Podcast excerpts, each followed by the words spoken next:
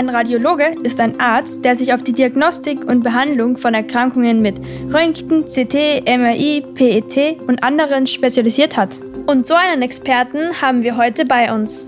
Hallo, Herr Dr. Brader. Hallo? Wir sind Lisa, Dalia und Emma und wir haben ein bisschen über Sie recherchiert.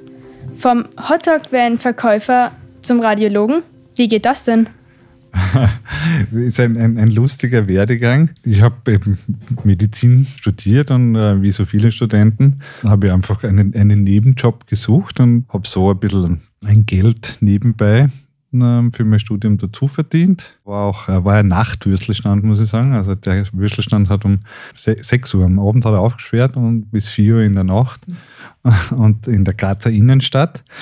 Ich würde gar nicht glauben, welche, welche Personen man zwischen Mitternacht und vier in der Früh äh, beim Würstelstand kennenlernt. Ja, und dann irgendwann war das Studium beendet. Dann habe ich mein, zum Ende hin noch mein, meinen eigenen Würstelstand gehabt. Der war dann an der Universität direkt. Ja, das war sozusagen ein bisschen das Konzept von Studenten für Studenten.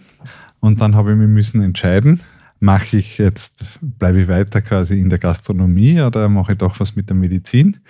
Und habe mir gedacht, ich probiere es mal mit der Medizin und ähm, ja, und so ist es dann geworden. Ich möchte aber auch erwähnen, der, mit dem ich den Würstelstand gehabt habe, der ist in der Gastronomie geblieben und ist äußerst erfolgreicher Gastwirt inzwischen auch in Graz. Also es ist beide Wege sind möglich und beide Wege sind auch gut und interessant. Wir sind doch hier in einem Radiostudio. Wissen Sie zufällig, äh, wo das Wort Radiologe herkommt? Ja, wird, wird wahrscheinlich doch ein bisschen vom, vom Begriff ähm, der Radioaktivität kommen. Da vor allem im Bereich des Röntgens, ähm, der Computertomographie, bei der, äh, beim PET, also bei der Position- und Emissionstomographie, mit, mit Radioaktivität gearbeitet wird. Das heißt, es wird eine, äh, Radio, eine Strahlung erzeugt, die aber nur in dem Augenblick wirksam ist, wenn das Gerät eingeschalten ist. Also man braucht keine Angst haben, in einen Raum hineinzugehen, wo, wo Röntgen ist oder äh, Computertomographie steht. Aber die, die, die Grundlagen dieser Technik äh, basieren eben äh, auf Röntgenstrahlen und die sind eben radioaktive Strahlung. Ja. Ich habe gehört, dass neben Radiologe noch den Beruf Radiologietechnologen gibt. Was ist der Unterschied? Das kann man sich vorstellen, weil, weil hinter uns gerade der, der Fotograf, der Fotograf steht und ein paar Fotos macht. Die Radiologietechnologinnen und Technologen, ähm, die, die, die machen sozusagen die Bilder, also die machen die Fotos und der Radiologe ist dann der, der die, die Fotos dann anschaut und schaut genau, was auf diesen, auf diesen Bildern drauf ist. Auf meiner Recherche bin ich auf einige Begriffe gestoßen, nämlich CT, MRI und PET. Könnten Sie uns mal vielleicht verraten, was diese Begriffe bedeuten? Das sind Unterschied, also das sind verschiedene Begriffe, die die unterschiedlichen Technologien in, in der Radiologie beschreiben. Also CT ist eben die Computertomographie. Das ist sowas ähnliches wie, wie ein Röntgen.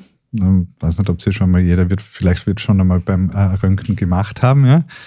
Äh, ist so ähnlich wie ein Röntgen, also die Technologie ist die gleiche, nur dass nicht äh, wie beim Röntgen ein zweidimensionales Bild entsteht, sondern dass sich diese Röntgenröhre dreht. Die dreht sich ganz schnell im Körper herum und dadurch kann man nicht nur ein zweidimensionales Bild entstehen lassen, sondern man kann ein dreidimensionales Bild vom Körper entstehen lassen.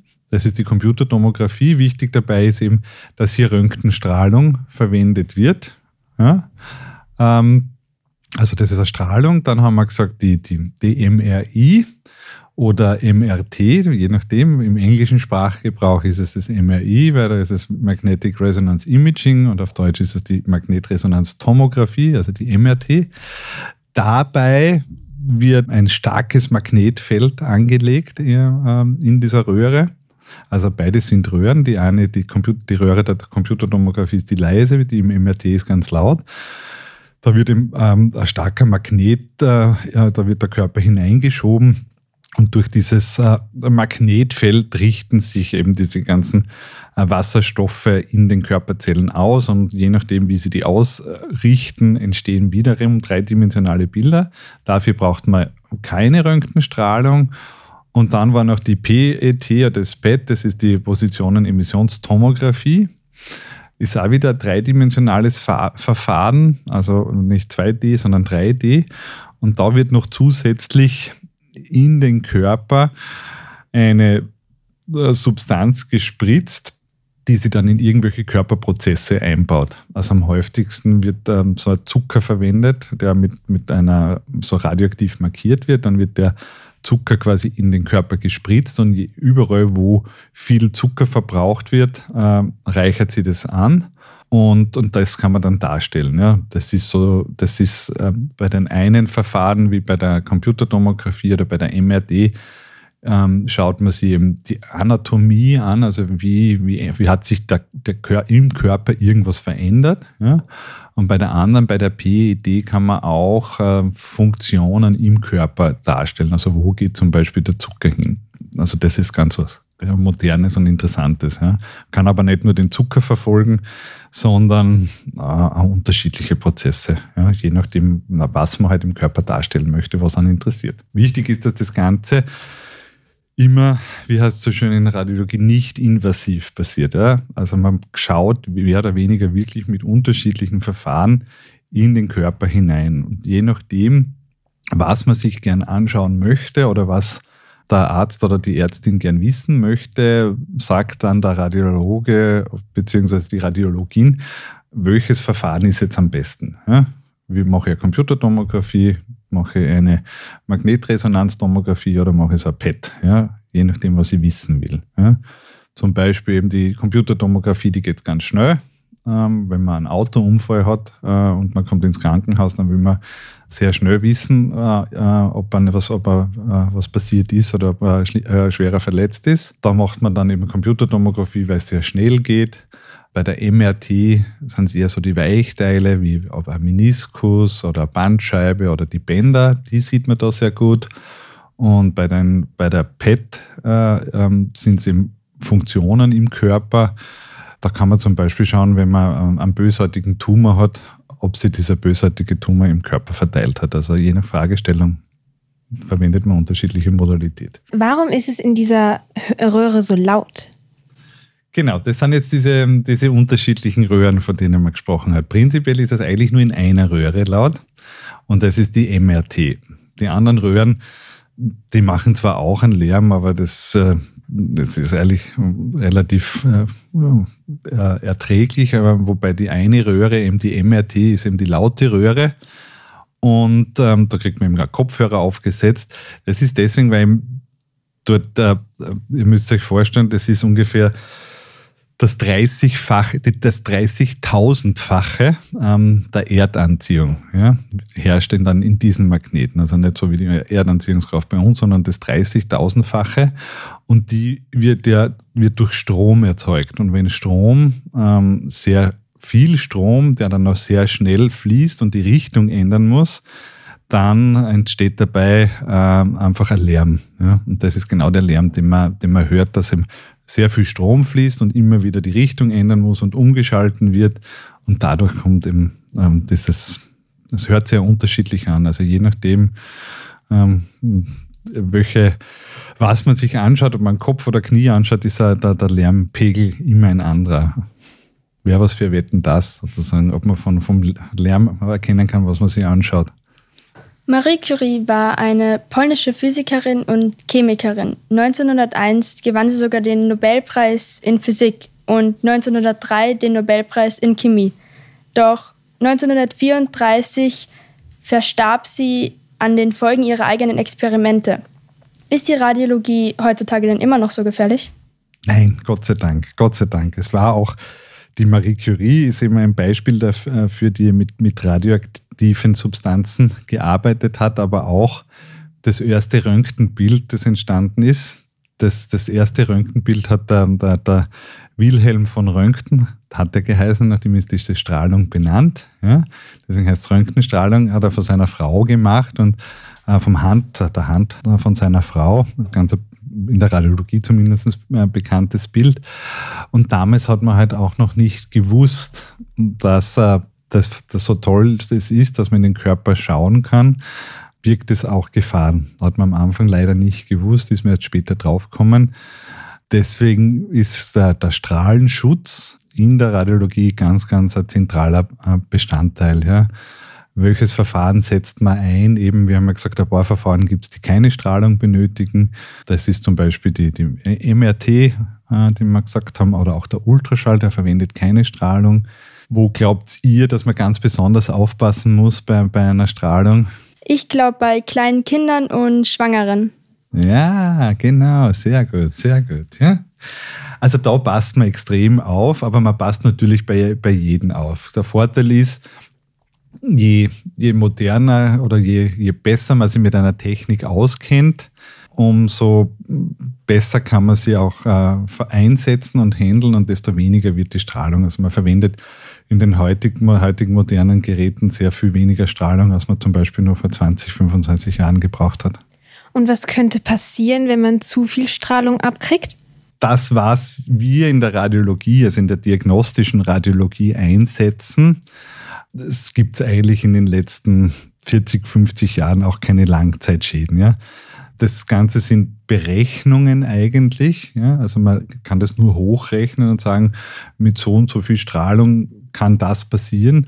Das kennt man eigentlich nur, diese Berechnungen ähm, von den zwei Atombombeneinschlägen in, in Japan im Zweiten Weltkrieg, weil das war das eigentlich das einzige Mal, wo wirklich solche Strahlung auf den Menschen getroffen ist, Gott sei Dank, und, und, und auch ein bisschen natürlich auch von den Umwerken in den Kernkraftwerken und von dem rechnet man sich das aus. Also es braucht heutzutage keiner Angst haben, wenn er eine Röntgenuntersuchung oder CD-Untersuchung macht, da passiert nichts. Also auch mehrmals, also nicht nur eine Röntgenuntersuchung, sondern auch mehrere Röntgenuntersuchungen, es passiert nichts. Ja. Es wächst keine zweite Nase, kein drittes Ohr, gar nichts. Ja. Strahlung wird eher dann eingesetzt, auch zum Beispiel wenn man einen bösartigen Tumor irgendwo hat, ja, kann man diese Strahlung schon so bündeln und da kann man schauen, dass der Tumor zum Beispiel kleiner wird, aber es braucht bitte keine Angst haben, ja, dass da irgendwas passiert. Ganz, ganz wichtig. Und man passt ihm auf, dass man nicht auch Strahlung einsetzt, wenn es nicht notwendig ist.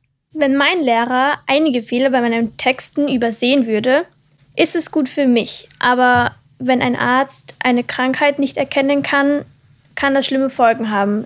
Ist das belastend für Sie? Immer wieder, es wird dann, also es wird dann doch, es wird dann immer wieder vor Augen geführt, welche, welche Verantwortung man eigentlich hat. Ja? Vor allem, weiß ich nicht, ob ihr genau wisst, wie sozusagen mein beruflicher Alltag aussieht.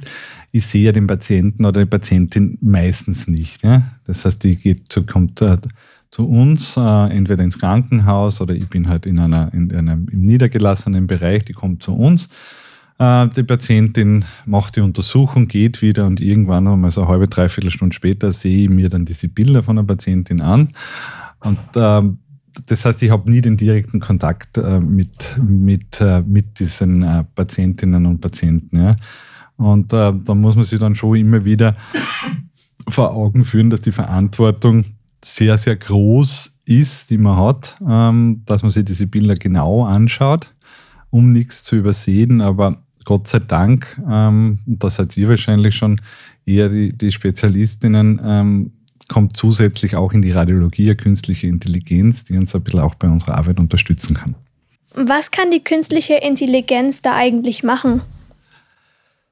Die künstliche Intelligenz kann uns bei, bei, bei eigentlich bei allen Prozessen äh, unterstützen. Sie kann uns ähm, dabei unterstützen, weniger Strahlung zum Beispiel einzusetzen, ähm, dass sie zum Beispiel eben das Feld, also die Zeit äh, oder der, der, die Dauer, ja, wo man die Strahlung ein- oder ausschaltet, ähm, äh, geringer macht, ja, weil sie einfach äh, schneller rechnen kann und besser rechnen kann, als ein, ein Mensch das kann. Und äh, sie hilft uns einfach auch die Bilder richtig zu analysieren. Ja wenn man sich gewisse Sachen äh, ähm, vor Auge führt. Wir schauen uns zum Beispiel oft Gehirne an von, von, von, von Menschen. Wir schauen nur rein, keine Sorge. Es ist nur ein Bild von einem Gehirn. Ja? Und dann wäre es manchmal sehr interessant, das Volumen von diesem Gehirn äh, zu wissen. Ja? Und wie ihr sicher aus der Mathematik wisst, ist es nicht immer leichter, Volumen zu berechnen, ja, sondern es ist eher mühsam. Ja?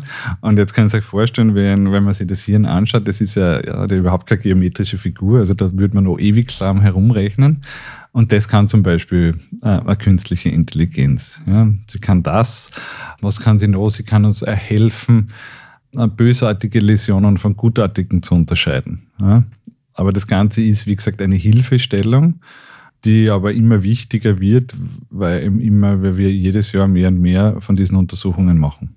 Und seit wann wird künstliche Intelligenz jetzt schon in der Radiologie verwendet? Ich würde so sagen, zwischen vor fünf bis zehn Jahren hat das Ganze angefangen. Und ähm, in den letzten zwei, drei Jahren hm, das ist richtig gestartet, aber weil eben auch, wie halt bei so vielen Sachen, wo künstliche Intelligenz eingesetzt wird, die Rechenleistung jetzt erst passt. Also das, was der, der, der Rechner macht, also den Rechenalgorithmus, der ist jetzt nicht so aufregend. Was sehr spannend ist, ähm, äh, ist, dass diese künstlichen Intelligenzen eben, wie, sie, wie man es eben heißt, dass sie lernen können. Ja? Das heißt, äh, je mehr Untersuchungen so ein Rechenalgorithmus macht, desto besser wird er. Ja? Das heißt, ähm, je mehr er eigentlich trainiert und lernt, desto besser wird er und das macht es dann spannend, weil sie einfach dadurch auch immer besser werden. Aber ich würde sagen, so seit drei bis fünf Jahren geht es richtig los. In der Medizin sind die meisten Begriffe ja auf Latein, aber viele Menschen können eigentlich gar kein Latein. Warum ist das so? Da hat sich entwickelt, einfach, dass, ähm, dass man sich äh, wie, wie so oft in anderen Bereichen auch. Zum Beispiel beim Fliegen hat man sich halt auf Englisch geeinigt und müssen halt alle Englisch reden. Äh, keine Ahnung, was gibt es noch für Sprachen? Was hat man sich noch? Bei Postsprache ist, glaube ich, Französisch. Und in Medizin ist halt die, die Sprache halt Latein gewesen, weil man sich einfach äh, darauf geeinigt hat, gewisse Begriffe in Latein zu haben, dass nicht jeder anders dazu sagt und dass es einfach eine Grundlage ist. Ist manchmal auch ein bisschen angenehm, in, wie soll man sagen, in einem Geheimcode miteinander sprechen zu können, ohne dass ein wer anderer dabei versteht. Wie sieht so ein Geheimcode ungefähr aus oder wie hört sich sowas an? Ähm, wie, schaut sie, wie hört sich sowas an? Also ähm, jeder, äh, äh, sagen wir zum Beispiel, wenn man einen Bandscheibenvorfall hat, dann versteht das wahrscheinlich jeder auch nicht medizinisch Gebildete, oder? Und dann kann man sagen, ein Diskusprolaps das versteht dann wahrscheinlich nur der Mediziner, aber es ist im Prinzip das Gleiche, nur halt auf Lateinisch gesagt. Also man hat ein bisschen eine, wir kommunizieren ja quasi und bei den verschiedenen Ärzten, es gibt ja Chirurgen, ähm, Kinderärzte, Frauenärzte, Neurologen, also für, fürs Gehirn und für die Nerven, gibt es ja unterschiedliche Ärzte und die müssen ja mit Befunden miteinander kommunizieren. Das heißt, wir schreiben uns sowas wie Brief äh, gegenseitig. Und das kann ja natürlich jeder lesen und damit man manchmal ein bisschen einen Geheimcode auch verwendet, ist der halt auf Lateinisch geblieben. Deswegen ist es gut, wenn es nicht alle können. Abschließend möchten wir noch wissen, was ist das Diagnostikum, wo Sie arbeiten? Das Diagnostikum ist ähm, eine, eine private Institution, also man muss unterscheiden. In, im, Im Gesundheitssystem gibt es die Krankenhäuser und dann gibt es die Ärzte, die quasi nicht im Krankenhaus arbeiten, sondern in einer Praxis. Ja, das Diagnostikum ist auch sowas wie eine große Praxis. Ähm, für wo wir eben äh, Computertomographie, Magnetresonanztomographie haben, PET haben, Röntgen, Mammographie, Ultraschall, also wir haben alles und sind auf mehrere Standorte in ganz Österreich verteilt. Also angefangen hat das Ganze in Graz, ähm, dann ist Wien dazugekommen, ähm, vor drei Jahren ist Linz dazugekommen, wo, wo, wo, wo quasi mein Arbeitsschwerpunkt ist. Schladming gibt es noch was, Traun.